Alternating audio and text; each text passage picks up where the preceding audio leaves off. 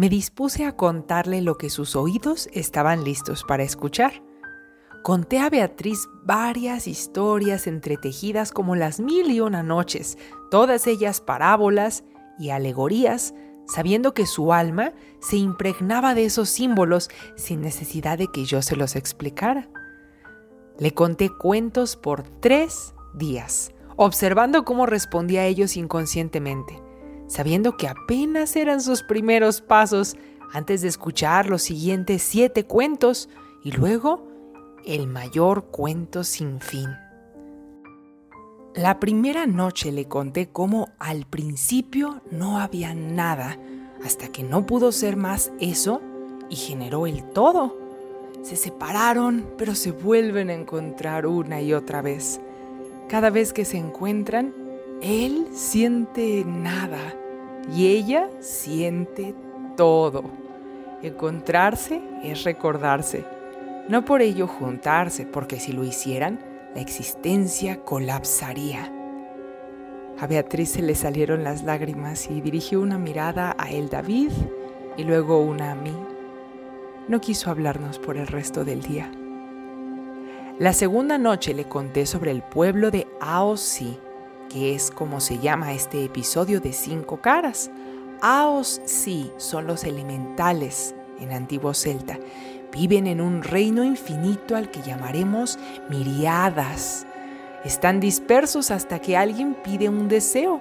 Son como revoloteantes o palpitantes puntos de luz o hilos de música bailoteando hasta que una conciencia pronuncia el verbo y entonces el verbo se hace carne.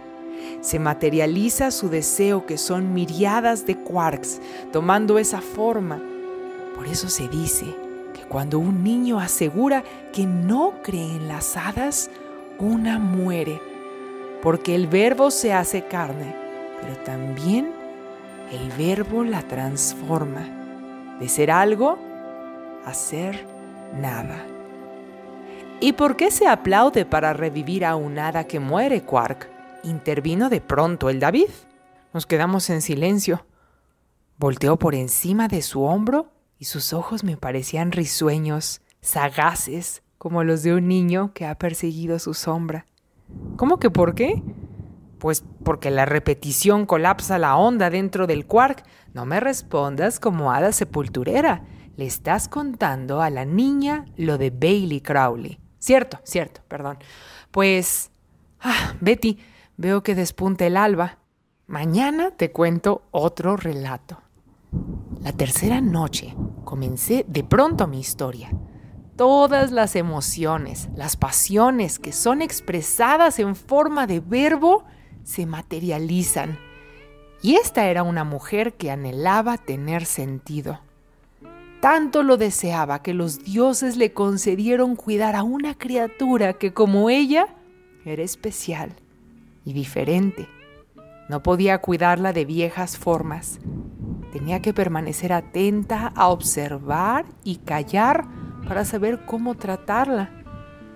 Con el paso de los años descubrió que la criatura tenía garras de ave fénix, alas de dragón europeo, plumaje y escamas como el mushusu de Mesopotamia, pero también pelo como el ryu y el lung de Japón y China.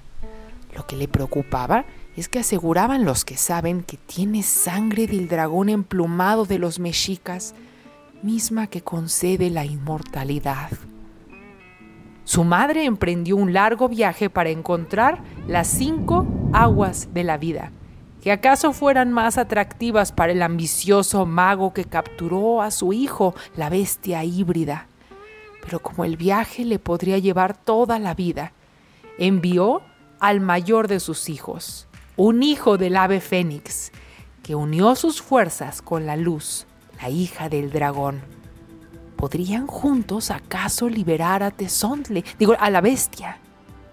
Beatriz continuó los siguientes días pensativa, quizá retomando mis relatos, tratando de descifrar sus significados, pero no hacía falta darles muchas vueltas para llegar a una simple conclusión.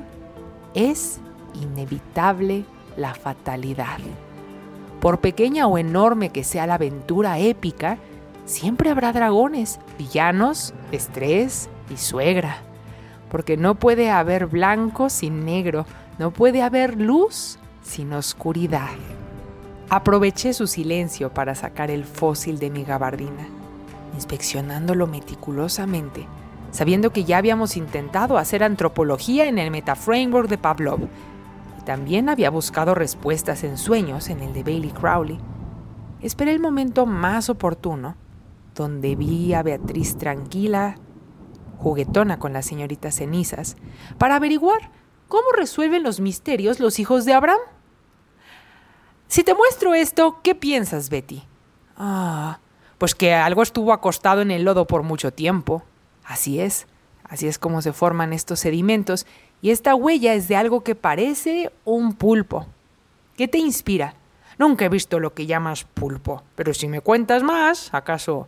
¿Eh? ¿Nunca has comido pulpo? Negó con esa dulzura, ojos candorosos. Es bien difícil imaginar ver ese rostro juvenil y pensar que dentro del framework de esta época, la muchachita ya se quedó a vestir santos. Quizá por eso decidí traerla conmigo, porque no pude dar a Elena mejores opciones o aspiraciones, pero puedo inspirar a Beatriz. Ahora que lo pienso, tengo todavía en mí esa reacción natural de querer conceder los deseos de los que aprecio. Yo que creí que me había alejado tanto de Cenicienta en los huesos, pero tal parece que vuelvo a ello una y otra vez. Un pulpo es una criatura que vive en el mar. Aprende de su entorno, tiene memoria, son capaces de cambiar forma, textura. Ah, y su sangre es azul, como si fuera de la realeza. Quedé pasmada. ¿Un molusco de la realeza? Eso me suena. Oye, el David, ¿por qué el especialista que te recomendaron está en Dinamarca? No hay una razón específica, solo está ahí.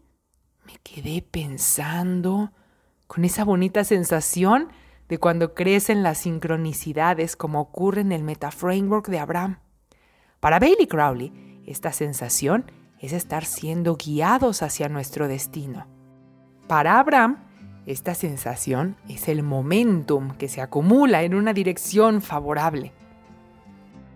¿Por qué ya no seguiste contando bajo el metaframework de Bailey Crowley?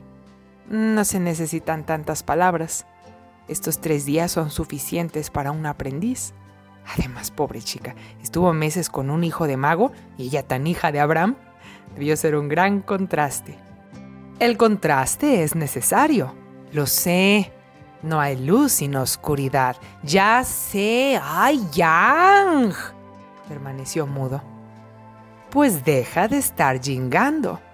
Volteé los ojos como platos. ¡El David! Se quedó en silencio como si no hubiera pasado nada. Un día, un día me tendrás que decir qué épocas has visitado, güey. Para este momento existen 10 papiros Pregunta sobre ellos en mis redes sociales. También pide acceso a mi audioserie gratis para niños y adolescentes. Así como tú, ellos también pondrán en orden sus ideas.